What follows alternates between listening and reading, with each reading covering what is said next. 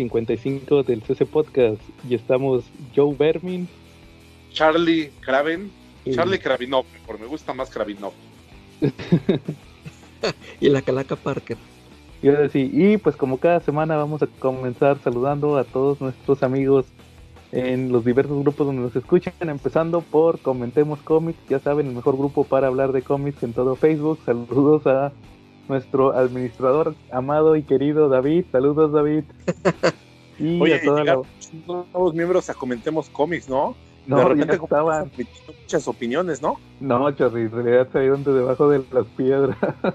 ya estaban ahí. Era niño rata. como, como, niño rata como un personaje rata que vamos a hablar más adelante en nuestro tema principal. Abusado con los vermins. Sí, eran vermins. Entonces, este, eh, Charlie, saludos esta semana.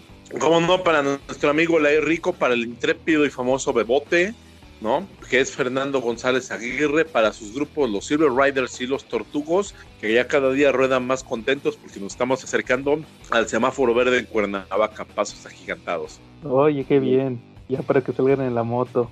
Efectivamente. Y, pues, también, pues, saludos a toda la banda, este, a nuestro amigo Quetzalcoatl, a ver cuándo viene al podcast, que ya quiere regresar. Igual también a nuestro amigo Carlos Roldán, que más adelante viene su comercial. También a ¿Quién más nos falta? Tello, saludos a Tello, que más adelante lo vamos a mencionar. Igual a Marco Valdés, a nuestro amigo Uriel y toda la banda que, con la que interactuamos en Comentemos Cómics. Igual todos los que nos escuchan en, en otros grupos, también saludos a todos. Charlie, cochino español esta semana. Cochino español esta semana vino bien cargadito, ¿eh? De verdad que llegó la época del hambre, abusados, una alerta mandril, alerta de todos los niveles porque estamos sufriendo carestía. De verdad que estamos a punto de irnos a prostituir una esquina porque lo que salió no es... ¿No? Sí, pues salieron como lo, como lo habíamos introducido, salió todo. Salió todo lo que estaba pendiente de la semana pasada. No mames, creo que salió todo lo de la década, amigo.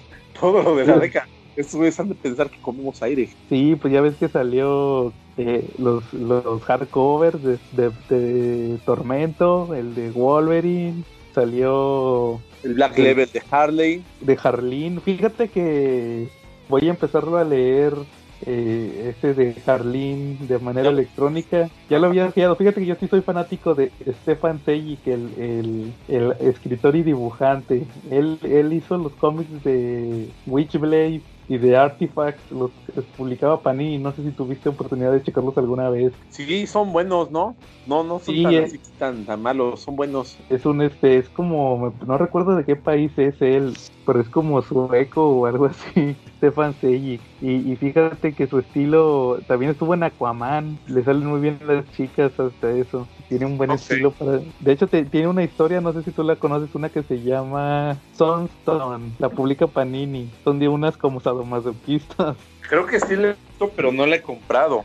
Que de hecho es para mayores de 18 años. Ese, ese cómic te lo, te lo venden sellado y con la leyenda para mayores de 18 años, porque sí es muy gráfico y pues son, unas lesbianas. Ah, creo que sí y, y se torturan y todo, se hacen su... Haz de cuenta que es como esas películas de los 50 sombras de Grey. Y tiene muchos fans, fíjate esa historia, pero a mí lo personal leí nada más unas páginas del primer tomo y no me llamó la atención. Aquí estoy viendo que es croata Charlie, Stefan Sejic, pero pues ya ves el talento que lo ha llevado a Estados Unidos y ha, estado en DC y en Image haciendo su título de Sunstone y pues que se avienta el Harleen, ¿verdad? El Harleen en Black Label contando el origen otra vez de Harley Quinn, ¿verdad? Una versión alternativa con el con, con su Joker calamardo guapo. Efectivamente.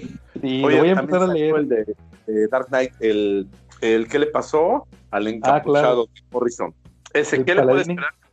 Lo que los compren. ¿Es una buena historia o es pachuqués? Es a, mí no me gusta, a mí no me gusta, a mí no me gusta esa historia de Neil Gaiman. A la calaca sí, pero a mí no, casi no, fíjate que a mí casi no me gusta este, esa historia de Neil Gaiman, se me hace medio fumada. Igual probablemente la cheque nuevamente por medios alternativos y a lo mejor la próxima semana lo platicamos. ¿Cómo ves? Ok, que yo estaba pensando en comprarlo no porque pues de repente sí me da miedo porque pues el Gay es como Morrison, coquetea mucho con la pachequez, ¿no? Sí, aunque, aunque a la gente le tiemble decir que, que, que Gaiman es bien pacheco también. Sí está medio fumadón al final. A mí casi no me gusta esa historia del cruzado encapotado, la verdad en lo personal. O sea, yo no juzgo a alguien que le cante esa historia, como nuestro amigo Calaca, pero, pero a mí no me gusta. Entonces, este, pues ahora sí que bajo su propio riesgo, o, de, o si pueden comprarlo con algada, pues mejor, Charlie. se me hace que son nalgadas, ¿no? Porque, pues no sé, güey, no, se me hace rara. Se me hace muy rara, de verdad, sí, esa claro. historia. Sí, pero ahí igual, chequenlo. Si les llama la atención, pues chequenlo. Oye, Charlie, pues esta semana van a salir nomás los semanales. El semanal de DC, que es el último número de la Liga de, de los pendientes de la Liga de la Justicia y ya la otra semana y este y el y sigue el Symbiote Spider-Man. Sí. ¿Cómo ves? Ese Pero, está bien ¿sabes? divertido, ¿eh? Ese está súper divertido, digo. Peter David te puede ofrecer cosas, es, es, es sinónimo de buena calidad ese escritor, ¿no? Él fue el que escribió la saga del Devorador de Pecados y es bueno.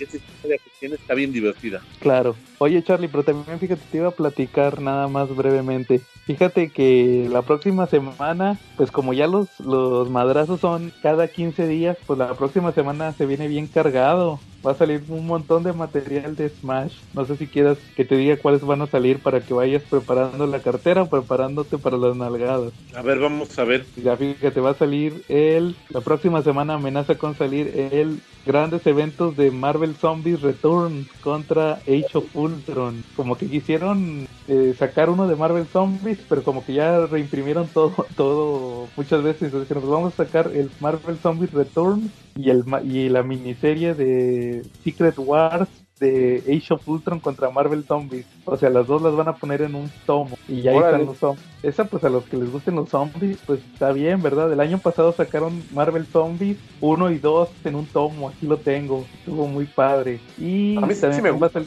Sí, pero como que esas últimas minis, a mí me gustan, a mí me gustan las primeras miniseries porque las hacía Robert Kirkman. Ya Está muy buena. ¿Cómo, cómo Sí. narraban siendo la ficción, no? Y tenía hasta un hasta un aire así tétrico el cómic. Tú lo leías y de verdad yo no sé si lo leía, eran las cervezas, las caguamas que me tomaba mientras lo leía o era mi propia propiamente ya pacheca por naturaleza, pero te juro que yo estaba ya ruiditos raros así mientras lo leía. De tan buena Sí, claro. Y luego uno se sugestiona y ahí se anda asustando. Oye, Charlie, y también va a salir el repollo verse de los Avengers. Ah, Qué bonito. Va, va a incluir los este, primeros cuatro números de Avengers, de Stan Lee. O sea, el 4 es cuando regresa el Capitán América a la vida. Y Sí. lo, lo malo es que va a traer, creo que uno de Avengers de Bendis y uno de. Y el número, o sea, nomás el número uno. Y el número uno de Avengers de Hickman. Eso sí no se me hace tan padre porque pues nomás es un número. No, no como que para qué. Sí, ¿No? Hu- hubieran dejado mejor uno más los números clásicos. Pero pues es que hay que rellenarle también. Pero hay buenos números de Avengers que no necesariamente son estos. El de todos los Avengers cuando se van a casar a Hulk está buenísimo. Creo que es el 2 y 4 en inglés. Ese es buenísimo. Sí, pues igual, pero como no, como creo que Televisa no lo ha sacado, Charlie no puede ser parte del repollo ver. Tendrían que haberlo publicado antes. Oye, también, también fíjate que va a salir el Tortugas Ninja Batman 2 en Monster Edition. Ya había salido en el semanal y ahora va a Oh. salir en tomo. El, el 3 sí salió, Charlie, el semanal. El, el Tortugas Ninja Batman 3 sí salió. ¿O no te acuerdas? Este, no me acuerdo, yo me quedé en el 2. El 2 fue el último que leí, pero ya no me acuerdo del 3. El Sí, 2, creo que sí. No recuerdo si lo sacó Smash, pero probablemente luego lo saquen tomo. Habrá que esperar. Oye, también va a salir el tomo, un tomo nuevo de The Amazing Spider-Man. También ya continuando con la serie de Spider-Man actual. Y la sorpresa que va a salir un tomo de Black Cat, de la gata negra, de la serie, una serie que estuvo saliendo en Estados Unidos que fueron 12 números, va a salir en, en tomo, pero lo más, fíjate que, que lo que llamaba la atención de esa serie porque el dibujo no, es, no era muy bueno el dibujo, pero realmente lo que llamaba la atención es que las, es que las portadas eran de, de Campbell, de J. Scott Campbell, todas las portadas eran de Black Cat, Black Cat de J. Scott Campbell, y pues si lo publicas en tomo, pues no vas a tener las portadas, nomás hasta el final, ¿verdad? Como galería de portadas. Entonces, pues a- como que no, como que pierde mucho, la verdad. La serie no se me hacía muy buena, nada más por las portadas de Campbell. es como y- comprarte el disco de Herrera, pero que no vengan las fotos, ¿no? Que nomás en el disco. Sí, y tienes que escucharla cantar. No, no mames, pero ahí lo bueno eran las fotos, no el disco. Aquí es lo mismo, ¿no? Claro, de Maribel Guardia. Dale, el disco y que no lleguen las fotos, que nomás llegue el puro disco, ¿no? Es una sí, ¿no? Sí. Oye, Charlie, y fíjate, también va a salir un tomo muy interesante, sobre todo tú que eres muy fan de Matt. Ajá. Este, va a salir un tomo de otro tomo de Spy contra Spy. Ya ves que nos han acostumbrado a los tomos de Spy contra Spy. Ya han salido varios. Pues va a salir un uno con las primeras historias de Spy contra Spy de su eh, creador, que es este, se llama Antonio Proy, Proyas, Prolas, más bien, Antonio Prolas, que era un cubano. Sí. Sí, entonces pues va a traer historias inéditas, ¿cómo ves? Que vale la pena tenerlo. De verdad que cualquier cosa que sea de Matt es buena, bienvenida en la vida. Claro, que, ha habido mucho material de Matt por parte de Smash. ¿Tú has comprado alguno, Charlie? Sí, claro, el de Don Martín. Este, tengo tomos de Sergio Aragonés que no han salido, este, que salieron antes con Beat. Este, sí tengo mis cositas, el de Mad hecho un ojo a los superhéroes, el de Trump. O sea, la verdad sí es un tiro seguro, Mad es muy divertido. Claro, sí. y fíjate que yo nada más tengo el de Sergio Aragonés Destruye Star Wars, pero ah, ya está bien bueno. Sí, pero yo quiero comprar los de Spy contra Spy, y igual también los de Sergio Aragonés, ahí todavía se pueden conseguir, entonces pues les recomendamos mucho el material de Matt de este que publica Smash actualmente, pues al final son tomos que no cuestan mucho dinero, pero Igual también acuérdate que, próximamente vamos a tener nuestro, nuestro episodio de Matt, entonces pues hay que ahí podemos recomendar material. Yo no sé por qué no publican la revista, la deberían de publicar, pero con la, pues igual y lo antiguito, ¿no? Digo, aunque ya no tengan cosas tan nuevas, pero lo antiguito estaría bien chido, güey. Pues de hecho, fíjate que ya, no sé si tú sabías, Charlie, la revista Matt en inglés ya casi no publica material nuevo. Por eso te decía que, aunque sea de lo viejito, tiene mucho valor nostálgico. Fíjate que hace poquito, hace poquito me tocó ver una revista más, creo que fue de las últimas que salieron, que era eh, este, una especial de superhéroes y traía puro material viejito y la verdad estaba muy padre. Sí, de verdad. Y la verdad estaba muy padre esa revista más, entonces, este, pues igual como dices, este, si no lo publican este material nuevo, pues pueden publicar material antiguo, ¿verdad? Y sigue siendo vigente los chistes que, que menciona la revista MAD, entonces pues igual ahí pueden checarlo, revisen que todavía se puede conseguir mucho material de MAD por parte de Smash. Muy bien, Charlie, entonces pues esos son los, los lanzamientos que va a haber la próxima semana, entonces pues vamos a ver qué conviene comprar. Te faltó uno, te faltó uno muy importante que tú hasta lo comentaste en redes, en las redes sociales, en la página que, que nos dio esa super noticia y no lo estás mencionando. Tenemos que ahorrar. Ahora sí me voy a sonar como las mamás, pero ahorra, mijo, ahorra. Ajá. a fin de año, Conan. Ah, sí es cierto, pues que, que Panini anunció el Espada Salvaje de Conan el Bárbaro, el TPB. No, no, va a ser pasta dura. ¿Cómo El que venía en magazine, en tamaño magazine en Estados Unidos, ¿no? Sí, y, fíjate, lo curioso es que va a ser en TPB, pero como quiera va a costar dos, más de 200 pesos que es lo que cuestan los hardcovers. Y va a incluir 296 páginas. Sí, se ve que va a traer muchísimo material de la espada salvaje de Conan. Sí. ¿Tú qué, tú qué? ¿Lo vas a comprar, Charlie? Como dices, ¿vas a ahorrar pues, para comprarlo? No, voy a hacer lo que sea necesario para tenerlo. Ese yo creo que va a ser un, un debo tenerlo, de veras. ¿eh? Claro, definitivamente sí. Es un, un cómic que todo fan de Conan debe tener. No, o no solo fan de Conan, fan de la espada y la hechicería, ese tipo de historias que pues aquí en México marcaron una época en los, en los 80s y 90s, cuando lo publicaba, eran novedades, ¿verdad, Charlie? Sí, oye, y a mí lo que me emociona es que creo que lo van a sacar, corrígeme si me equivoco, pero yo lo que entendí es que va a tener pasta dura, pero que va a tener los dibujos esos bellos en color este sepia y blanco, ¿no? Eh, no, va a ser, no va a ser hardcover, va a ser tomo normal pasta blanda. Ajá. Pero por el pero por el precio, porque si es un precio más o menos elevado de 200 pesos, es porque trae muchísimas páginas. Entonces, este, pues, sepia, ¿no? O sea, es lo más que hay a la experiencia de haber tenido el magazine original, ¿no? Claro, porque se supone que, de hecho los mismos de Panini lo dicen, estos cómics van a ser en blanco y negro porque así se publicaron originalmente y para muchos Conan se tiene que leer en blanco y negro. Sí, de hecho, es para mí Conan se tiene que leer ni siquiera en blanco y negro, ¿eh?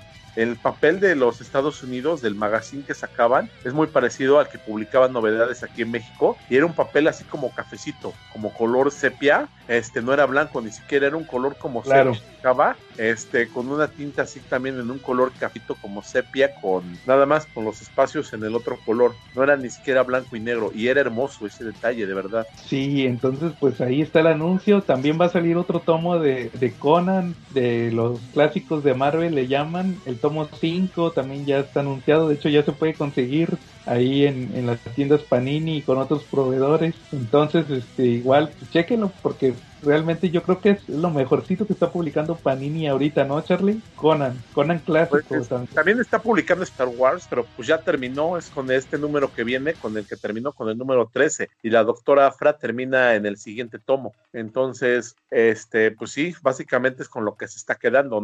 Creo que dijeron que iban a regresar con más Star Wars, pero mientras, pues nos tienen así con, con Conan, que también con vale. Conan. Sí, y, ya también acabó, acuérdate que acabó la historia de Jason Aaron, la de las siete, la de la vida y muerte de Conan, que ya se salió, se salió Jason Aaron y está otro escritor. Entonces, pues, pues si ya no les parece lo que como yo, por ejemplo, que dejé de ya comprar Conan, porque yo quería nada más la historia de Jason Aaron, pues ahora pues pueden comprar los, los cómics antiguos, que esos no tienen desperdicio. igual también, tú no compraste el hardcover que salió de la espada salvaje, el grandote, Charlie. Sí, claro, ese que estábamos muy contentos porque había llegado, ¿no? De las historias de tentas de Conan, ¿no? De Roy Thomas y todo eso, ¿no? Sí, pero, pero yo digo el hardcover grandote, el que era, el que era espada salvaje, que era en blanco y negro. No me acuerdo cómo le pusieron. Este no, no lo tengo. Fue el primerito que salió. Ese, ese yo sí lo tengo y las historias están bien padres. Igual ahí les, te, te, mando una foto para que sepas de cuál hablo. A lo mejor, a lo mejor ahorita no te acuerdas. Ok.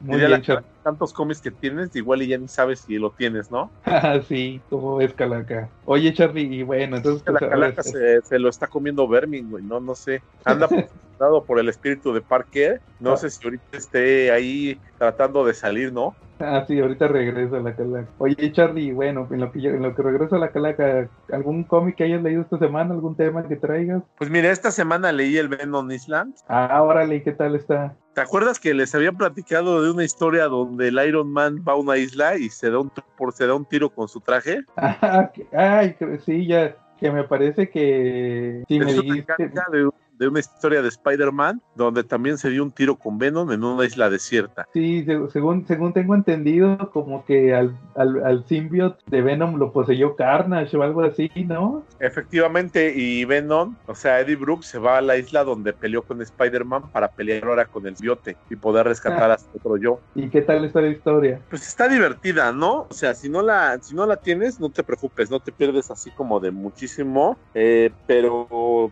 pero sí está divertida ¿eh? A mí lo más rescatable que tiene y lo que de verdad me emocionó es que lo dibuja Bagley, Mark Bagley. Órale, ¿y qué tal, qué, y qué tal sigue su arte en la actualidad? Eh, no es Eric Larsen, este cuate sigue dibujando bonito. Órale, qué bien, porque ya ves que con el Life Story sí nos dimos unos topes de repente con el arte. No, aquí sí le echó ganitas, aquí se ve que sí tenía que sacar para la renta y le echó ganitas dibujando. Que fíjate que a mí nunca me ha gustado cómo dibuja Bagley a Venom, lo dibuja, la cabeza la dibuja como un huevo ya, ya con los años ya con los años ya se ha corregido, pero en los noventas le ponía cabeza de huevo a Venom, como que no sabía muy bien dibujar la, la, mandíbula. Pues Entonces sí, recomiendo.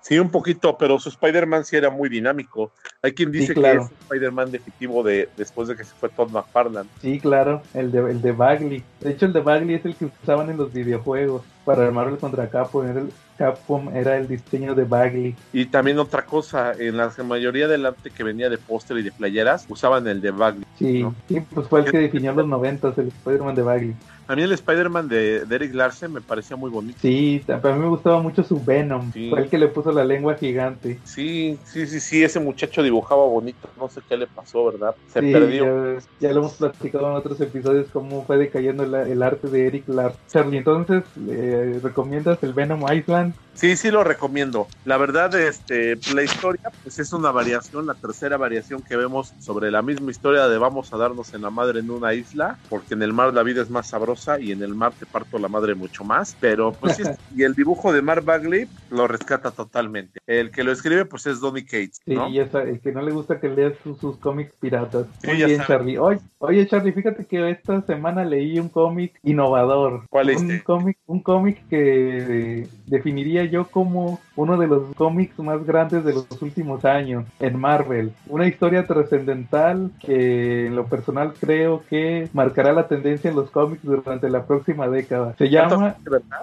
tanto así, se llama Cosmic Ghost Rider destruye la historia de Marvel. Ah, ya lo leíste también. Y dime, ¿qué onda? Imaginaba que era sarcasmo. Dime la verdad. No. De verdad, si piensas. Sí, lo digo porque, porque sé muy bien, ya lo platicamos en otro episodio, que a ti no te gustó.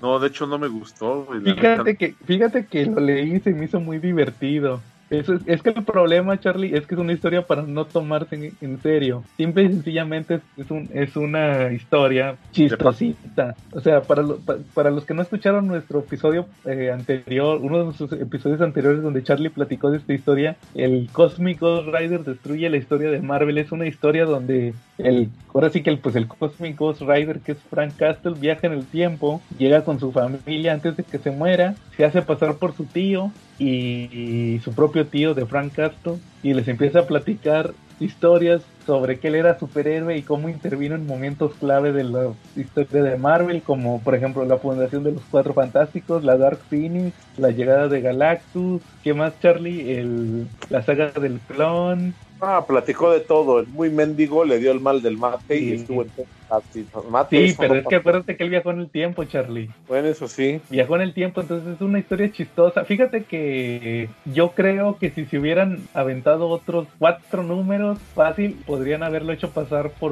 como una recapitulación de la historia de Marvel, pero de modo chistoso, porque ya ves que él estuvo en muchos eventos. El Cosmic Rider estuvo con, supuestamente estuvo en- hasta con el Capitán América en la guerra, ahí estuvo en todo. Entonces es un Frank Castle muy diferente, porque es chistoso, sarcástico, dice groserías, dice leperadas. Entonces, este, ya es un muy, rela- muy relajado, muy diferente a Frank Castle normal. Entonces, al final. Para mí fue como ¿Cómo, estar leyendo a Deadpool. Para mí fue como estar leyendo a Deadpool. ah, Charlie, pues es que ahí te va la clave, por eso no te gustó, porque en realidad los, los escritores de esta miniserie escribían también a Deadpool. Y, a- y, a- y hubo una miniserie, Charlie, de Secret Ajá. Wars, que de Secret Wars la de Hickman. Ya ves que salieron muchas miniseries. Claro. hubo una de Deadpool que no se publicó en México, que era la- las guerras secretas secretas de Deadpool, donde Deadpool fue, fue, un, fue un ejercicio similar, porque Deadpool, la historia se trataba de que Deadpool estuvo en las guerras secretas originales, las del, las del Beyonder. Él dice que ahí estuvo, entonces lo, tú ves la historia del Beyonder de Secret Wars, pero ahí anda Deadpool. Entonces, este es un ejercicio muy similar a esto. Entonces, pues es un chiste, es un, ahora sí que, que prácticamente es un cómic para niños rata, de esos que nomás les gusta Deadpool. Entonces, pues realmente, pues al final, fíjate, yo lo tomé como un cómic chistosillo. Y, y por eso se me hizo muy divertido. Pero definitivamente al final, de hecho el mismo cómic te lo dice, que no te lo al final dice que no te lo tomes en serio. Eh, si, si lo quieres tomar en cuenta, para si, si sucedió o no sucedió, da lo mismo, porque los personajes no se acuerdan del Cosmic Ghost Rider. O sea, tú puedes hacer, tú puedes ver la historia de Marvel normal o como si hubiera intervenido el Cosmic Ghost Rider. Al final, pues te digo, es un cómic muy divertido, así chistosón, pero sobre todo yo creo que los que lo encuentran, los que le pueden encontrar mayor valor son los que hayan leído muchos cómics de Marvel. No sé qué opinas tú. Sobre todo las referencias, que tú identifiques que... Sí, entendí la mayoría de las referencias. Eh, de hecho, muchos de esos cómics los leí de esas referencias, eh, pero no sé, no, no me acabó de, no me acabó de convencer. Siento que le faltó un poquito más para ser más chistoso, no sé. Pero lo que sí te puedo decir es que mi necedad y mi tosudez no tiene límites. Eso sí te lo puedo asegurar. Sí, claro, Charlie. No, pues te, te digo, al final yo lo leí también y a mí sí me gustó, pero como siempre lo hemos dicho aquí en el CC Podcast, pues al final respetamos todas las opiniones y pues es lo chido, ¿verdad? Este, platicar de por qué nos gustó, por qué no nos gustó, qué le hayamos bueno, qué le hayamos malo y pues que al final, como dices tú, se hagan con una opinión propia. No, No. sé qué opines. Que, que más allá de eso, mi necedad y mi tosudez no tiene límites, de verdad. O sea, yo, yo de verdad ya estoy llegando a la época del rocomiquero mayor donde me emputo pero sigo comprando eso porque ya encargué el Deadpool contra Carnage y seguramente voy a acabar emputado. Órale, sí, y aparte, pero ¿sabes qué es lo más chido, Charlie? Que, o más bien, lo que le puedo rescatar a este Cosmic Ghost Rider destruye la historia de Marvel es que si les llama la atención las referencias, compren los cómics a los que hace referencia, que compren este, la saga de Galactus, que compren la saga de Dark Phoenix, que compren los, New X-Men de Morrison, que compren Furia. Sí, todo, el Sargento Furia, el, las peleas de Spider-Man con Venom, todas esas, todas esas historias que a las que hicieron referencia, de hecho vienen al final del tomo ahí vienen este a qué historias están haciendo homenaje entre según ellos están haciendo homenaje entonces pues si les llama la atención ahí las pueden conseguir y leer la historia original y que vean de dónde salió ese chiste y, lean una buena historia porque la mayoría de las historias que hizo referencia este Cosmic Ghost Rider son muy buenas ¿cómo es? Sí eso sí la verdad todas las referencias que hizo que tuvo este, son buenísimas, ¿eh? no, no son cualquier cosa, son puros garbanzos de Aquilo, todos esos son goles. Entonces, ahí queda la recomendación para esta semana. Entonces, este, ¿algún tema que traigan esta semana? Yo no vine. A ver, Galaca, ¿alguna película, serie? Si pasamos a, de una vez a nuestro, ahorita que ya viene regresando la Calaca, ¿cómo ves? Si pasamos a nuestro tema principal de esta semana, que pues salió en la tombo, la verdad, y en el sorteo, pues que sale Craven Last Hunt. ¿Cómo ves, Charlie? No, me encanta el canto, me encanta la idea, ¿eh? la verdad, yo creo que, acuerdo con nuestro buen amigo Quetzal, yo creo que es una de las mejores historias de Spider, ¿no? sí, ¿ustedes, ¿ustedes la consideran la mejor historia de Spider-Man de lo que les ha tocado leer? Pues a mí me gustó mucho la de la saga del Devorador de Pecados. El Devorador. Fíjate que hoy estaba viendo algo de eso también, del Devorador de Pecados. De Peter David. Sí, entonces a ti se te hace que, que está, está al, al, nivel. Pues yo siento que fácil entra entre las 10 mejores historias de Spider-Man, pero si tomas hasta que Spider-Man ha aparecido en qué te gusta, cuatro títulos, por lo menos cada mes, a lo largo de los últimos cuántos años, 30, o sea que haya tenido cuatro títulos al mismo tiempo desde los 80, fácil, 70. Entonces está, bueno, los 90, pero de los 90 empezó a tener cuatro títulos. 90, 2000, o sea, en los últimos 30 años se ha aventado generalmente cuatro títulos, más de repente sus miniseries, sus novelas gráficas, o sea, tiene muchísimas historias, o sea, fácil tiene más de, ¿cuánto te gustan? 2.000, 3.000 historias contadas de él. Sí, claro. Entonces, pero, que, pero, por, ajá, pero por ejemplo, tú sabes que muchas de esas historias, este, de esas, por ejemplo, tú dices 3000 historias, pero pues cuántas veces la gente se acuerda que las tiene en la mente todo el tiempo, que dicen, oye, a ver, las mejores historias de Spider-Man y cuáles son las que se te vienen a la mente, siempre te viene Craven Las Hunt. Sí, Craven Las Hunt está fácil entre las 10 que se vienen a la mente. Yo pondría también ahí la de Devorador de Pecados, pondría la del Spider-Man Cósmico, ¿no? El Spider-Man No More. Ese, ese, el de cuando deja el traje, cuando esa historia de, de cuando está debajo de los de los fierros, ¿sí se acuerdan? Esa de, de Stan Lee que la, la batalla final, algo así se llama, ¿no? Ándale, esa mera. Entonces siempre dicen eso, entonces, pero por ejemplo, el Charlitos, eh, tú no la consideras la mejor, mejor. Pues es que es discutible, ¿no? Digo, claro, ¿no? para ver las 10 mejores historias de Spider-Man y coronar por unanimidad una, pero yo creo que igual ni siquiera con otras tres opiniones, igual y una encuesta y aún así sería un espectro muy reducido, ¿no? De cómo considerar la mejor historia de Spider-Man. Y fíjate que está interesante esa historia, la cual voy a meter a la tómbola, que las mejores historias de Spider-Man. Ya ves que una vez subimos una de Batman y sacamos varias de Batman que no eran tan conocidas, igual podemos sacarlas de Spider-Man porque hay varias. Sí, sí estaría bien. ¿Tú, tú Calaca, ¿se te hace que es la mejor historia de Spider-Man, Craven Last Hunt? Fíjate que, mm, no sé, como, como que a lo mejor tengo otras historias favoritas, pero eh, y que no fueron este muy este como, que no están reconocidos. Ándale, o sea, como que no están reconocidos, sino que son este gustos personales. Pero fíjate que y por, mucho tiempo yo también este pues yo siempre escuchaba eso de que Craven Las Hunt que era una de las mejores, siempre siempre como dices tú, era la que salía siempre este en la lista de, de las mejores y todo eso. Y yo me acuerdo, fíjate que cuando veía yo esas listas, o sea, que, que cuando están hablando de Watchmen y Dark Knight Returns y mencionaban a Spider-Man con esa, como que yo, yo decía, no, pero pues yo recordaba haberla leído y, como, como, que no la ponía al mismo nivel. Pero fíjate que ahorita que la releí, sí, este, ya le encontré varias cosillas que, Ah, como ya que no entiendo por- eh, No, este, ya, ya entiendo por qué la, como que por qué la consideran así buena, o sea, como, como que eh, también trató de, eh, de incorporar este di- diferentes narrativas y, y esto del el- la oscuridad del personaje, no sé. Y es que yo cuando la leí la primera vez, eh, a mí me tocó, creo que la publicó Novedades, ¿no, Charlie? Yo sí la leí en español cuando la, la publicaron aquí en México. Oye, sí, ¿cómo- ¿cómo se ha publicado en México Craven Last Hunt? Se publicó por Novedades Editores en los 80. Fue ochentera cuando publicaron el tomo catorcenal.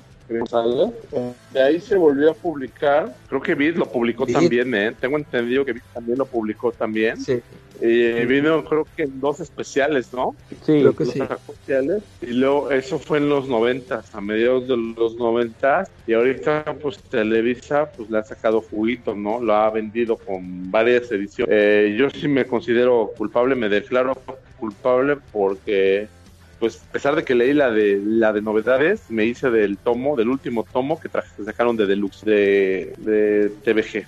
No me arrepiento de tenerlo, está claro, sí. De hecho, de- Smash la publicó ya dos veces en hardcover. Entonces, este, sí, mira, yo, eh, pues yo digo que eh, en lo- de todas las historias que he leído de Spider-Man, pues igual yo también tengo una que otra favorita. Por ejemplo, a mí me gusta mucho el Spider-Man 300, también este, aquella historia que platicamos del, del cementerio, ¿sí se acuerdan? La de cuando, la del microscopio de Peter, Ah, sí, sí. también hay varias, hay varias, Claro. pero yo creo que como Craven Last Hunt no hay otra. O sea, porque hasta la fecha lo siguen referenciando. Sí, De hecho, por ejemplo, hace poquito que hubo un evento de Spider-Man, de, o más bien en el título de Spider-Man, que era Ca- Haunted, casado, que era de donde aparecía Ah, de- Craven. es de Nick Spencer, ¿eh? Es de Nick Spencer y, y se calca páginas de, de, este, de Craven Last Hunt, tal cual. Entonces, este, pero por ejemplo, esa tendencia de que lo revivieron, va, revivieron a Craven hace unos años. Ya, ya ni supe yo qué pasó con eso, cómo No, ni yo supe cómo estuvo, pero nomás supe que lo revivieron. Entonces, pues es que como que No, un no. personaje que... ¿Cómo, Charlie? Repite, Charlie, no te oigo. Lo revivieron, tengo entendido, en la saga de los clones. ¿Lo revivieron en la saga de los clones con la última del Chacal o cuándo lo revivieron? Eh, algo supe que lo revivieron creo que desde antes. En la, en la saga, esa de los clones no fue porque yo sí la leí toda. y ahí no sale. No, de hecho, este... No, ya había salido antes. correcto.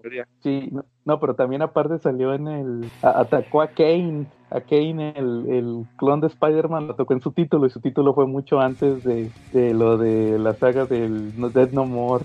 Entonces ya, ahí ya estaba vivo Craven. Fue antes, yo tengo entendido que fue en Amazing, se me hace que fue el Dan Slott el que lo revivió. A, a los hijos, porque siempre le sacan hijos a Craven. yo, yo pensaba que había revivido con todo ese embrollo del One More Day y todo eso. que Ah, con cambió. el One More Day. Ah, quién sabe. No, la verdad no estoy, no estoy muy seguro cómo revivió. Si saben cómo revivió Craven, ahí díganos. No, yo sí creo que, pa- mira, para mí, como te digo, de- de- yo creo que como Craven Last Hunt no hay otra. Ponle que como, como estamos opinando, pues hay otras historias que nos han gustado mucho de Spider-Man, pero pues lo que les digo, siempre dicen que las mejores, pues Craven Last Hunt. A, a mí me gusta mucho el arte, se me hace muy, muy bien, muy bueno el arte, igual el guion, pues a lo mejor, como dices, fue, fue innovador en su momento. A lo mejor sus, sus técnicas narrativas en el, en el momento de su publicación, pues sí fueron muy buenas, ¿verdad? Sí. Pero, Sí, porque, fíjate, es que te digo, yo cuando la leí en novedades, pues yo estaba así muy chavo. Y, y haz de cuenta que a mí como que e- esas cosas que te digo de la narrativa, pues a mí me pasaron de largo. Yo, yo haz de cuenta que estoy acostumbrado a leer nada más las, las aventuras de Spider-Man peleándose con el malo y ya. Este, Claro. y, y- y nada más me acuerdo que en, en ese tiempo sí se me quedó muy grabado que había escenas que sí a las que yo no estaba acostumbrado a ver en mis cómics de Spider-Man. Por ejemplo, me, me acuerdo que se me quedó muy grabado esa escena cuando está Kraven con todas las arañas y que se las empieza a comer. ah, sí. Sí, o sea, fíjate, estaba yo muy chavo y yo dije, órale, ¿qué onda con esto? O sea, no había visto ese, ese tipo de cosas en, en los cómics. En mis cómics del hombre ya así muy, muy, muy simples, muy sencillos. Claro. Y igual lo de Vermin, que era un enemigo, pues ahí se andaba comiendo a la gente. También eso me, me sacó de onda. Oye, sí, que era el asesino caníbal, le decían. Eh, y te digo, ya ahorita con la releída, ya estuve viendo así, este, ahora sí dije, no, este, todo eso yo lo pasé de, de largo. Y fíjate, ya, ya ni me acuerdo cuando compré este TPB, pues lo leí y ya, como, pues como que también otra vez nomás lo leí ya y lo dejé. Ahorita ya le, sí le encontré más valor a lo que te digo de que ese tipo de cómo usa las viñetas, este, y eso que te digo de la oscuridad de esas cosas, este, del, del, las persona, del personaje este asesino y todo eso. Sí, y ya, y sí, ahora sí ya la sentí este, más este, o sea, sí, sí cambió a las formas de contar las historias del, del hombre araña. Claro, sí, te digo, yo creo que fue más que nada experimental, yo creo que les pegó, les pegó a, a Demetis y a Maisek, que, que de hecho pues ni eran ellos los, los principales de Spider-Man en ese entonces, era mm, este Michelini. O sea, nada más entraron para esa historia. Sí, algo así, tengo entendido, porque pues, los principios está, Sí, De hecho, de hecho, tienes toda la razón. Tienes toda la razón. Oye, me habla Vermin. Voy 10 minutitos. Regreso en 10 minutos. Me habla Ah, Vermin. va, Charlie. La Oye, sí, este, este, de, de hecho, es, sí es como la respuesta de Marvel a estas historias, ¿no? De Dark Knight Returns. Yo creo que sí, porque definitivamente yo creo que fue algo que, que fue, como, como dices, una respuesta a, a Dark Knight Returns, a, Watchmen, y, y pues ponle que a lo mejor Marvel sí manejaba en aquel entonces ese tipo de historias, porque por ejemplo está la de, la de los X-Men, la Ah, de. Man Love, la de Man Love, Who, este, Man Love, God, ¿qué, qué? God Love, Man Kill, que le ando cambiando el eh. nombre. Entonces, porque de hecho ese también tiene una narrativa parecida a Craven Last Hunt, pero pero esa la sacaron en novela gráfica y acá fue como que no, que saben qué, les vamos a poner un crossover en los y también eso fue eso, eso sí me la sabía, fue el primer crossover entre los Ah, de los títulos. títulos, órale. No recuerdo si, si ya había habido antes, pero creo que fue de los primeros que un personaje, porque, porque, pues, ¿cuántos personajes tenían tantos títulos? Pues nomás Sí.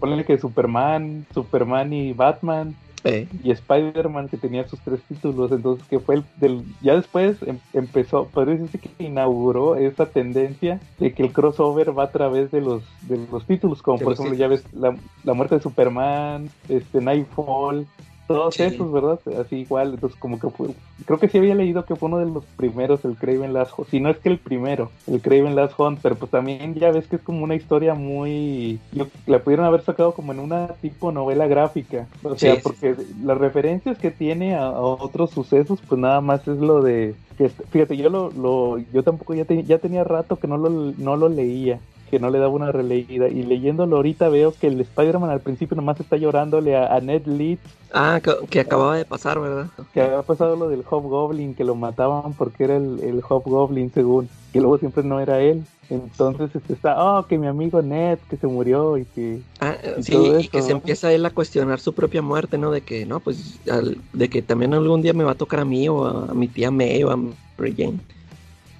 Sí, de hecho yo creo que, te- que también eso es como que deconstruye, ¿no? En cierta forma deconstruye a Sp- a Spider-Man. Sí, Y sí. pues ya ves, y pues para- ahora sí que para los que no han, los que viven debajo de las piedras y nunca han leído Craven Last Hunt, pues es una historia donde, como, de hecho no se llama ni Craven Last Hunt, se llama Fearful Symmetry. Ya después le cambiaron a Craven Last Hunt. El, el- tu Ah. TPB dice Fearful Symmetry, ¿verdad, Calaca? Eh, sí, fíjate, en la portada sí decía Fearful Symmetry y el Craven Last Hunt, pero ya cuando salen los capítulos, bueno, cada capítulo tiene su nombre. eh, tiene su- Sí. pero, o sea que en los, en los, en las grapas, David, salud. Saludos, Este, sí, sí mencionaban eso del Fearful Symmetry. Sí, e- era como que yo creo que por eso le pusieron así a la historia, porque de hecho el- cuando acaba el primer número dicen el último diálogo dice Fearful Symmetry y el último número, si, si no mal lo recuerdo, también dice Fearful Symmetry Es que Entonces, de como- hecho es, es un poema, creo, ¿no? y algo así. Entonces, este, por eso mismo yo creo que dijeron no, pues ponle Fearful Symmetry. Y luego no, sabes qué, cámbiale, ponle otro nombre más comercial, ponle Craven Last. Sí. Acá, spoileando el final.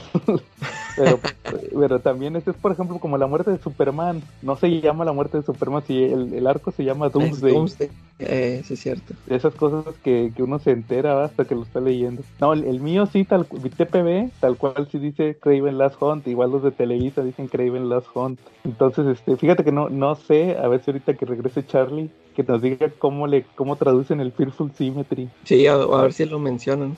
A ver si se- Sí, entonces, pero sí, o sea, por ejemplo, de, es una historia donde, como spoilea el nombre, Craven regresa, ¿va? O sea, fíjate que me puse a leer la primera aparición de Craven, fue en el Spider-Man número 15, Amazing 15, y te lo ponían como un cazador muy famoso en África, ¿va? Que llegaba a Estados Unidos, a Nueva York, y decía, no, pues voy a cazar a la presa, más, ya cazé muchos animales, ¿va? Ahora voy a eh, eh, cazar una presa más grande, que es Spider-Man, ¿va? Y pelea con él, y usa sus pociones y todo ¿va? para para derrotarlo que ah que se siente mal. De hecho esa en esa historia el Spider-Man no puede lanzar las telarañas porque le tiemblan las manos por, porque lo drogó Craven lo drogó. Entonces ahí batalla y, pues pasa de ser eso a, te lo ponen yo creo que también como que lo deconstruyen yo creo que o sea al final creo que todo vuelve a, la tendencia de aquella época donde deconstruyen a los personajes porque ya ves que te empiezan que, que resulta que empieza a platicar de su familia ah, sí, que huyeron de que huyeron de Rusia con lo de los Ares por el comunismo huyeron de Rusia porque pues, los comunistas tomaron Rusia y, y, mataron a todos los a todos los nobles todo lo que le pasó ahí a los Ares y todo eso. Entonces, este, y empieza a decir, va, que tuvieron que huir y que no, que su padre y que su madre que eran nobles y que él y que él encontró el honor en, en la cacería. De hecho, eso es algo que se repite mucho, que encontró el honor en lo primitivo.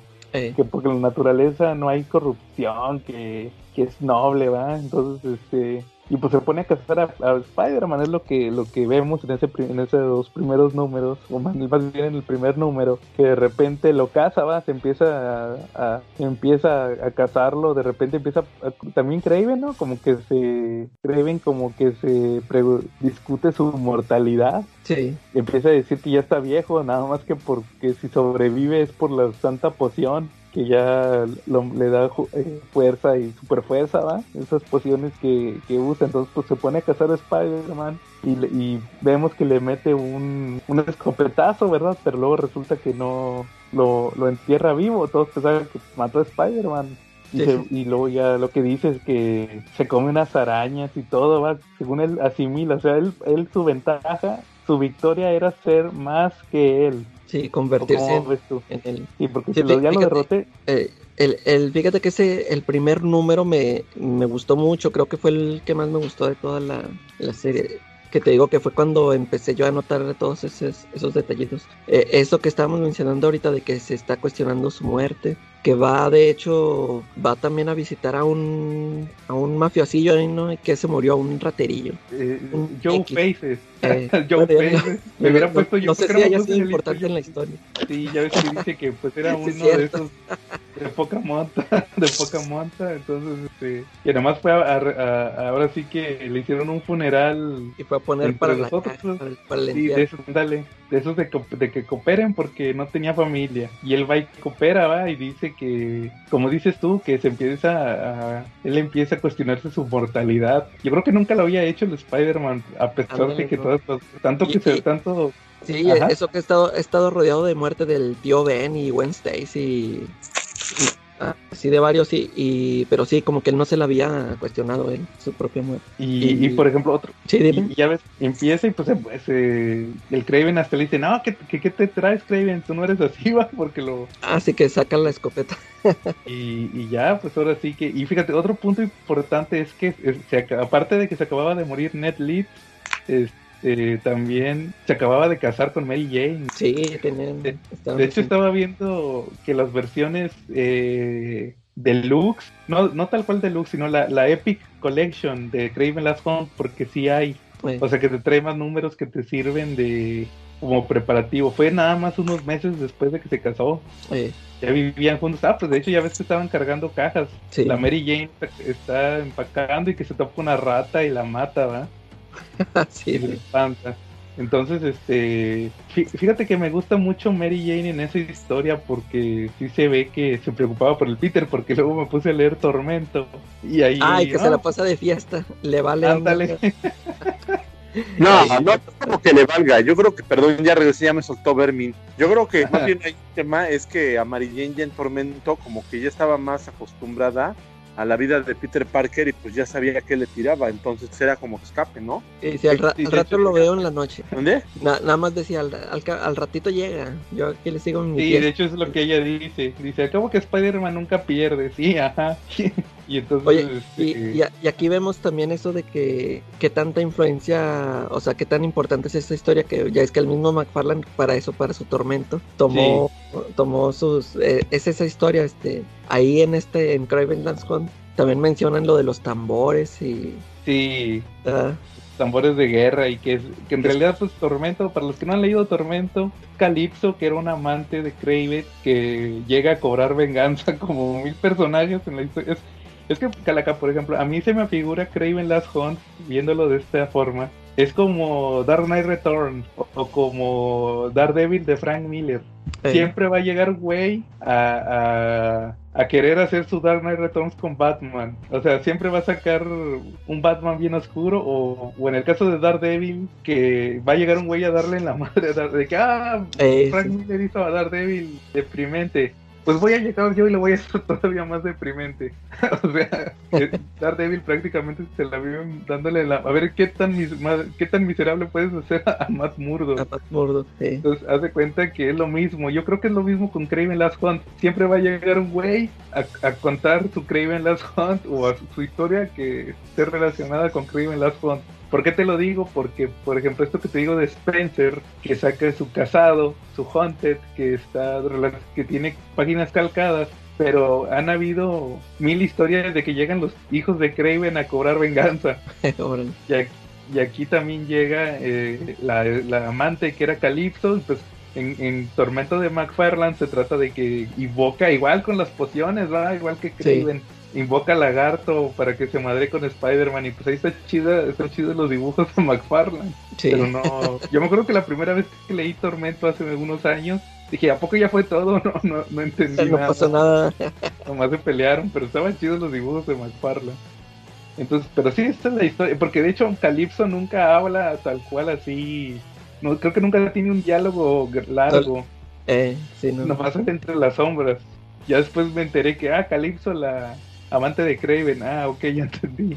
Y entonces sí, o sea, como, como dices, al final llegan a, influenciar mucho esa historia de Spider-Man. ¿Tú qué opinas, Charlie? Estoy totalmente de acuerdo contigo. Este fue una calquita, no la que se aventó eh, McFarlane. Nada más quitó al Vermin y puso al lagarto, ¿no? ¿No? Eh, sí, de verdad, muchos han intentado como que de repente echar su calca de, de la última cacería de Kraven. Totalmente de acuerdo con eso, ¿no? Es de esas historias que son parteaguas, ¿no? Yo lo que puedo decir es que, tomando el detalle chusco, yo creo que, fue que la, aquí fue la primera vez que vi a los negritos de YouTube que van al funeral. Sí, sí. Ahí creo que fue la primera vez que los vi y todavía no eran famosos, pero pues eran los que estaban encargados ahí.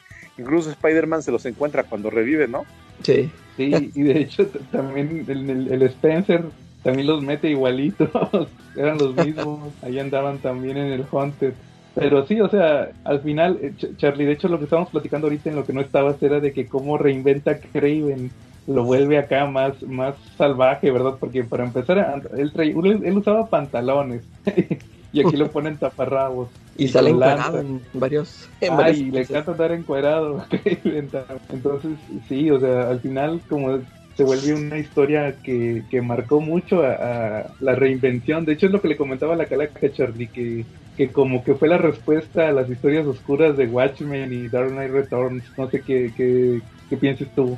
Eh, no necesariamente porque no es un Spider-Man que, que regresa, que está en el futuro y yo creo que también iba por el otro lado de Watchmen. Yo creo que más bien fue un experimento de Marvel de hacer un cómic un poquito más realista, este, pero en el estilo Marvel, ¿no? Y- Claro. Y también fue algo que fue un parteaguas porque creo que Marvel fue la primera vez que enlazaron todos los títulos de un superhéroe en una sola historia. Sí, Antes de es lo, que le, ajá, es lo que le comentaba a la calaca. ¿Tú sabes algo más al respecto de eso, Charlie? No, de hecho yo sé que es la primera vez. Y de verdad, o sea, le podemos dar un- una medalla a ese podcast a alguno de nuestros escuchas que nos diga cuán- cuándo en Marvel hicieron eso antes de la última cacería de Kraven. Yo tengo entendido que nunca pasó, ¿eh? Que nunca en ningún título de superhéroe enlazaron todo- todos sus títulos para una historia. Fue la primera vez, ¿no? Fue la primera Sí. vez que los... en- Sí, exactamente. Así es, Charlie. Bueno, entonces también, por ejemplo, está como nos quedamos en lo de Vermin. También ya vimos a Craven que llega, que quiere ser Spider-Man. Entonces él ve que su victoria es en ser superior Spider-Man en todo aspecto. Y aquí meten a Vermin, que era un personaje, pues ahí te lo mencionan que como que villano de segunda, ¿no? Que había peleado con el Capitán América y con Spider-Man. Sí, que ya se ha te... una vez por ahí. Y que le dio pelea y acá te lo reinventan como que el asesino caníbal, ¿va? El, hombre rata. Sí. Y mata ahí unas, mata unas chavas. De hecho, él tiene una historia, Vermin tiene una historia interesante que yo creo que más, más allá del título del Capitán América, que es donde debutaba Vermin y donde estaba, eh, donde hizo su aparición, eh, eh, fue con Spider-Man de manos del escritor Jim DeMatteis, o como dice en su última, en su último post que puso de pronunciaciones, resulta que de manos de él es donde tiene la verdadera evolución, porque es un personaje que a lo largo de de todo el tiempo que estuvo trabajando en los títulos de Spider-Man, lo desarrolló. Eh, leí una historia, no, posterior a eso en los 90 de, de Matisse, que era, se llamaba El Niño Interior, de Child Between, algo así. Es y también de él. ¿Mande? Sí, es de él precisamente. Y, y fue publicada en espectacular Spider-Man en los 90 y en esa historia hablaban mucho sobre Vermin, pero qué es lo que pasaba, cómo había sido su niñez. Por ejemplo, ahí supimos que pues eh, yo ahí supe que, que, que Vermin pues tenía su nombre eh, que se llamaba Edward, tuve también supe que pues, era de raza negra, supe que también pues que fue un niño pues, que de alguna manera sufrió un abuso por parte de su padre y que por eso, eso lo marcó psicológicamente y que por eso cuando cuando cayó víctima de Semo, él era un científico, un explorador, algo así, que estuvo, que estuvo trabajando en Sudamérica y cayó en manos del varón Semo. Y el varón Semo, pues lo que hizo fue experimentar con él y, al final el abuso que él tuvo de niño fue el que proyectó la forma de la rata que él tuvo después. ¿Cómo ves? Órale, fíjate, yo nunca había leído la historia de Verbi, nada más lo conocía de ahí del Craven Last Hunt. No, es eso, y a lo largo de toda la historia del niño interior, hablan sobre todo eso, o sea, hablan de cómo se sentía Edward cuando lo estaban transformando, cuando fue prisionero de Simo, cuando lo, cuando lo, cuando, cuando Simo lo amenazaba que le iba a hacer algo y se reía de él y lo tenía preso, y cuando le da la poción, cuando lo, cuando lo convierte, ¿no? Cuando él se transforma en una rata y pierde su humanidad. De eso se trata un poquito la historia. Y te digo que él no lo soltó porque después lo hizo, lo hizo paciente del asilo de Ravencroft, creo, y resulta, y resulta que ahí tuvo una doctora, la doctora Kafka, creo, que fue la que se encargó de, llegar a un arreglo con él, de tratar de, de, tratar de humanizarlo, y por momentos tenía éxito, ¿no? Pero, pero es lo que decía, que el tratamiento, que lo de Vermin era un tema más psicológico que, que, de la que de la fórmula que le aventó Semo, ¿no? Era un tema parecido a Hulk, vamos. O sea, oh. hay un experimento que funciona como catalizador para toda su ira reprimida, pero Vermin la proyecta no como un, verde gigante, un gigante de esmeralda poderosísimo, sino como un hombre rata caníbal.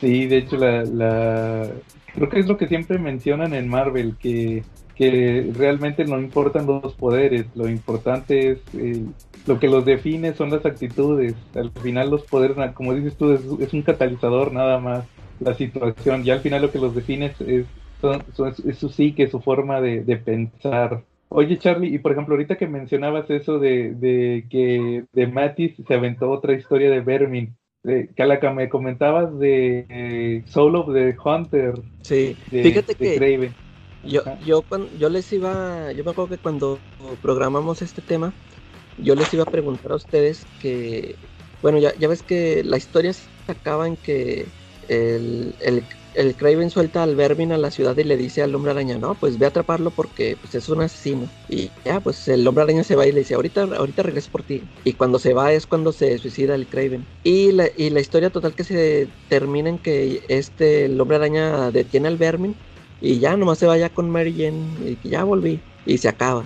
Este, yo nunca supe cómo se enteró el hombre araña de que Craven se había suicidado, ya no, recuerdo haber visto otro número. Y yo les iba a preguntar eso, que si, si ustedes habían visto ese número, cómo se enteró. Y cuando me enteré de esta historia de Solo de Hunter, yo pensé que, que iba a ir por ese por ese camino, como que nos iban a contar eh, así como que el día siguiente o cómo se entera el hombre araña y va más, este, creo que pasa días después, al, empiezan en que van a un funeral Y yo pensaba que era el eh, no era el funeral de Craven, ¿verdad? Era otro. era la funeral de la mamá de un amigo de ellos. Sí, y, y, haz de cuenta que yo cuando empecé a ver el número, es que no lo leí, nada más lo dejé, ese solo de... Y yo pensaba que era el de, el de Craven, yo dije, a lo mejor es, aquí se va a tratar este de cuando se entera Peter, y total que no, es, es otro rollo, ¿no? O sea, como que todavía anda Peter con el trauma de que estuvo ahí enterrado y, de, y ahí se le aparece Craven y ya no sé, ya no supe qué más. Sí, el, trasfondo de la historia, o sea, el, el, solo de Hunter es una, me parece que fue un prestige que se aventaron de eh, y de Matis de, con, con Spider-Man como secuela de Craven Last Hunt y pues como tú dices, sí, se trata de eso, de que... Oye, y fue, fue mucho tiempo después, ¿verdad? Porque... Sí, como de los 2000 se ve bien diferente, ya bien. Ya, no está igual que no está tan chido, ya no se me hizo tan chido el dibujo. Pero creo que es de 2002 esa historia, o sea, más de que casi 12, 13 años, 14 años. Entonces, eso sí, o sea, se trata de que de que Peter está con los traumas, pero el trasfondo de esa historia es que eh, supuestamente la hicieron porque había muchas críticas sobre que Craven Last Hunt promovía el suicidio. Entonces, pues ahí vemos que se le aparece el fantasma de Craven porque según no puede descansar en paz porque se suicidó. Entonces es como un catalizador para Peter de ayudarle a superar que estuvo enterrado vivo, ¿verdad? Sí. Entonces ahí ya como que hacen las paces en esa historia, le te digo, al final como que no es muy buena y fue más como que, ¿sabes qué? Hay que sacar una historia para arreglar esto, ¿verdad? Que, el suicidio no es bueno. Entonces, ya, ya nos había quedado claro en Tormento viéndolo con un huecote en la cabeza. Ah, sí, esa, esa imagen está bien chida. Que de hecho no entiendo por qué salió así si se disparó en la boca. Sí. se voló aplicaron la Kurt Cobain. Se le hizo más chido a McFarland dibujarlo así. Sí, la verdad sí está muy chido ese Craven de McFarland, zombie. Pero, pero, sí, o sea, pues si le en la boca como hablaba, ¿no? No iba a tener diálogo, no iba a gruñir, ¿no? ¿no? No hubiera tenido ni cabeza. Eh. Anda. Se hubiera volado. Pero bueno. Y, también, por ejemplo, ¿ustedes nunca han leído el What If? El What If de Craven Last Hunt. No, yo no leí. Yo sí lo leí, fíjate. ¿Tú, Charlie? ¿Nunca lo leíste? No, pero no lo leí. Pero a ver, platícanos. Oye, ¿y ese no es del mismo equipo? No, son otros fulanos desconocidos. O sea, como que era el, el What If era. Pues, ahí va entrando este chavo, pásale el What If. Pues, eh. Y se trata de. Fíjate que yo no, yo había, escuchado de él alguna vez, pero ya por fin lo leí aprovechando. Y se trata de que. Pues eh, sí, haz cuenta que lo que cae bien es que la, los, eh, los escopetazos sí eran reales. Entonces sí se muere. Y Mary Jane dice, pero Mary Jane no se va a bailar como, como con McFarlane, sino que sí se asusta. Va a buscar a Johnny, a Johnny Storm. Y le dice, ¿sabes qué? Pues yo soy la esposa de Spider-Man, yo sé que eres su amigo. No sé si, creo que no sabía su identidad. Y le dice, ¿sabes qué? Pues este, pues pasó esto. Entonces van a buscar al Capitán América y van a buscar a, a Daredevil, a Matt, y entre los tres agarran a Vermin y agarran a Craven. Pero está muy interesante la historia porque a Craven lo meten al, al hospital psiquiátrico para que se le quite los suicida, ¿verdad? Así de que como que lo paran de que, órale, este, ya sabemos que no eres Spider-Man, eres Craven y aparte también, este, para que se te quite el loquito te vamos a meter al hospital. Pero lo interesante es que plantean la historia donde al final Johnny dice, ¿saben qué? Este, pues estuvieron estos asesinatos y estuvo este el Spider-Man violento, pues resultó que no era Spider-Man, era Craven. Y aquí viene la viuda. Y, pues esta, ahí se revela que Mary Jane era esposa de Spider-Man.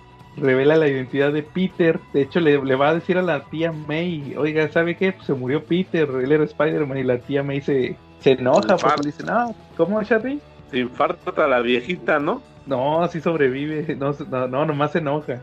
Y le dice que como que le quería adornar, le quería echar mentiras como que para que pensara que Peter era más importante, así como que, que, no, que no se murió nomás por morirse, ¿verdad? La, tía May no le cree, pero al final te digo, Jameson ahí andaba, entonces Jameson en un punto lo madrean este Vermin o Craven, no recuerdo, entonces al final sale que muletas y no sé qué les dice y eh, se enoja el Johnny y, le mete un muletazo porque este Jameson traía muletas y le metía muletazos, Johnny se la quita, le mete un muletazo y hace que Jameson de volada que todos empiezan de que no, pues que el superhéroe ataca a inválido y se arma una civil war, o sea, no sé, no sé se, a consecuencia de esto, pues el Jameson empieza una campaña de desprestigio de los héroes y se aprueba un acta de registro. Estamos hablando que, que fue más o menos en los 90 ese What If. estamos hablando que más de 15, ponle aproximadamente 15 años antes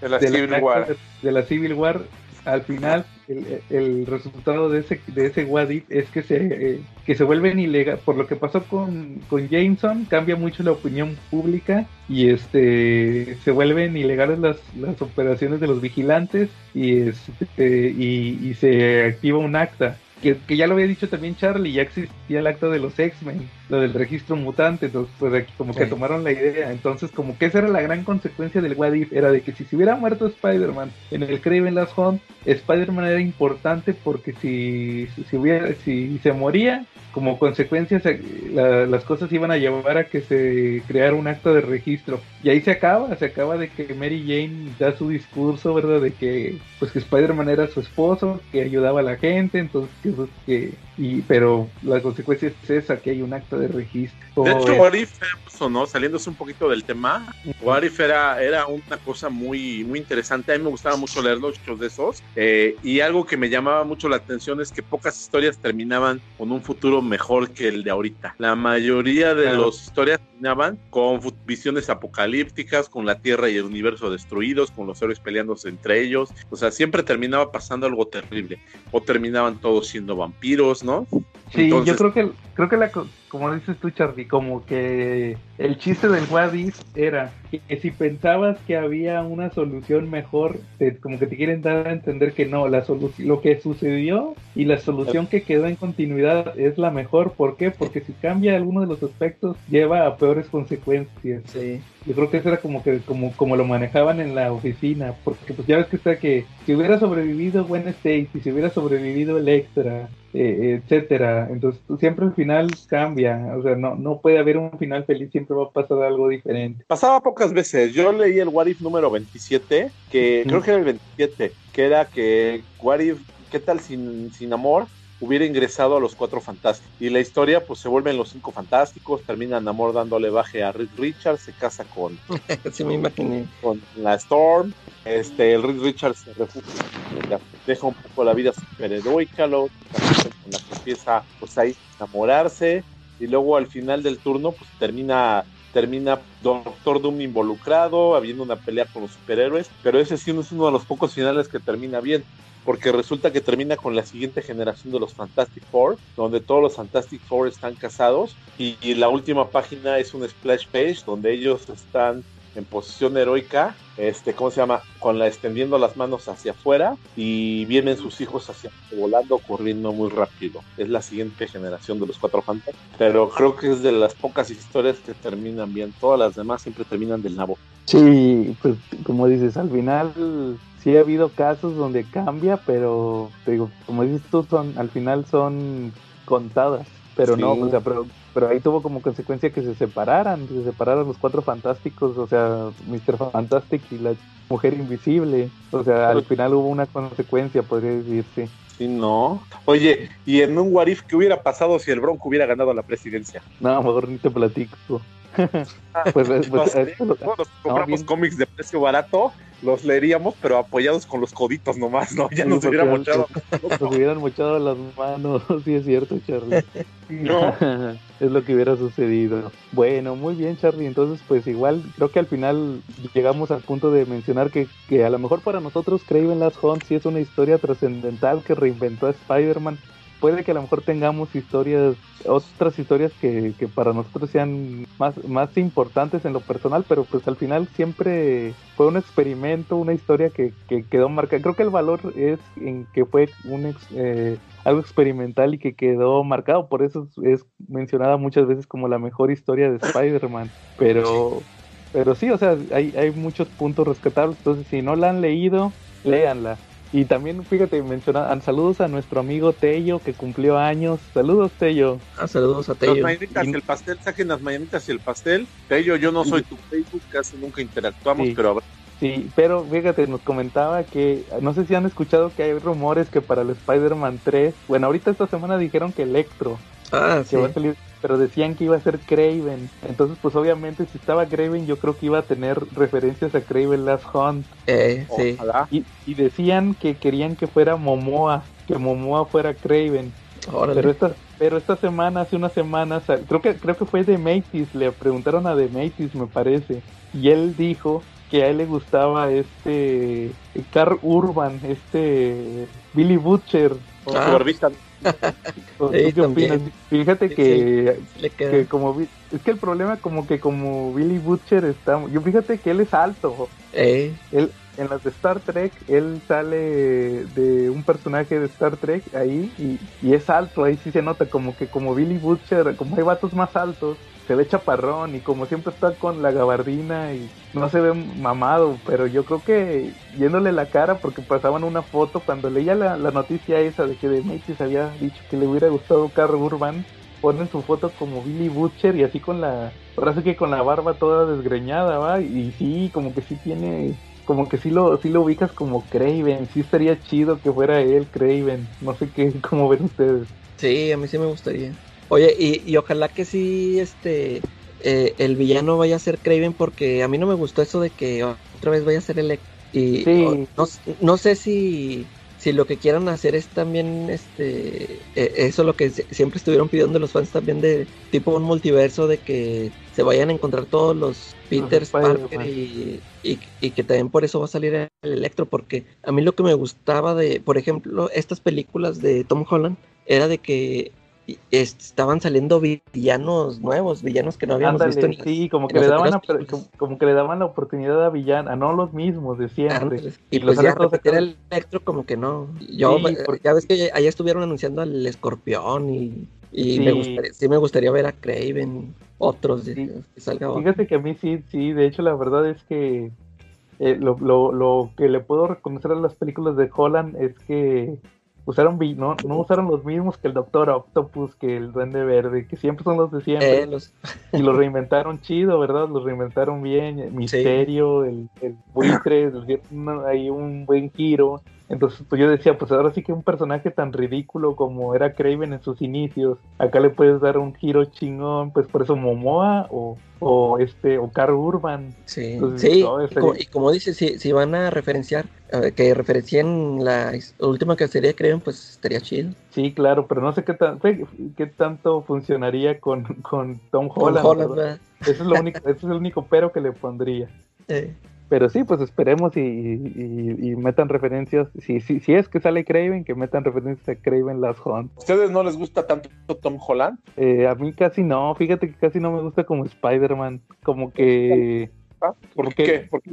¿Por qué? Perdón, ¿por qué no te gusta? Pues prácticamente porque se pasa por el arco del triunfo mucho de la mitología del personaje. No sé, se me hace, se me hace muy millennial. Yo, yo entiendo que es un Spider-Man para otra generación. Pero, pero, o sea, por, por ejemplo, ¿no te gusta él, él o lo que están haciendo con su, con el lo personaje? Lo que están haciendo con él, lo que están haciendo con eh, el personaje. Sí, a mí, a mí también eso es lo que me molesta, de que eh, lo vincularon mucho con Tony Stark. Con Tony Stark, sí. Yo creo que no ha crecido como superhéroe individual. Al final, ya creo que ya lo he mencionado varias veces, se me hace que es como el superayudante. el, guionista leyó un cómic de Civil War donde era protegido del Tony Stark y dijo, ah, esto me gusta, esto está chingón, con esto nos quedamos, ¿no? Más o menos así va la historia, ¿verdad? Y al final siempre es que tengo que salir de la, de la sombra de Tony Stark. Y los otros de Spider-Man, pues no, esos crecían solos, que tengo que tengo que salir por mí mismo, pero pero pues a ver qué pasa ahorita que ya está muerto Tony Stark. Yo la otra vez vi un meme en internet que decía que él que él era el Spider-Man del perfecto equilibrio, ¿no? Porque, por ejemplo, ¿cómo se llama el primer Spider-Man? Es, este, ¿quién era Tobey Maguire? Tobey Maguire era un buen, era un buen Peter Parker, pero un mal Spider-Man. El otro era, era Garfield, ¿no? ¿Cómo se llamaba? Sí, Andrew Garfield. Andrew Garfield era un mal Peter Parker porque no sabía tan nerdo, pero era un buen Spider-Man, ¿no? Sí, claro. Y este logra el perfecto equilibrio porque es un mal Peter Parker y un mal Spider-Man. Exacto. Ándale, Charlie, exacto, correctamente. Pero no, pues te digo, al final, pues vamos a ver qué pueden hacer. Ojalá y ya las próximas películas de Spider-Man, porque obviamente va a haber más, le den mayor protagonismo y ya dejen de estarlo vinculando tanto con el con Tony Stark y con los otros personajes y, y, exploten Spider-Man que nunca ha necesitado otros personajes para sobresalir. Pues yo me conformo con que la trama se lleve a la tía May a nadar y salga en bikini. Yo con eso ya estoy más que contento. ah, que sí, la Marisa Tomei. Muy bien, Charlie. Sí, sí, claro. Completamente de acuerdo contigo. Oye, ¿y qué punto malo le pondrías a Kraven Last con, o sea, como para terminar el tema, para cerrar con brocha de oro? ¿Qué, qué te quedó a deber con esto? ¿Qué te quedó a eh, deber con esto? ¿Qué, me quedó que, pues, ¿qué me quedaría de ver Craven Last Hunt? Pues yo creo que sería más desde el aspecto de que eh, se encasilló mucho esa historia.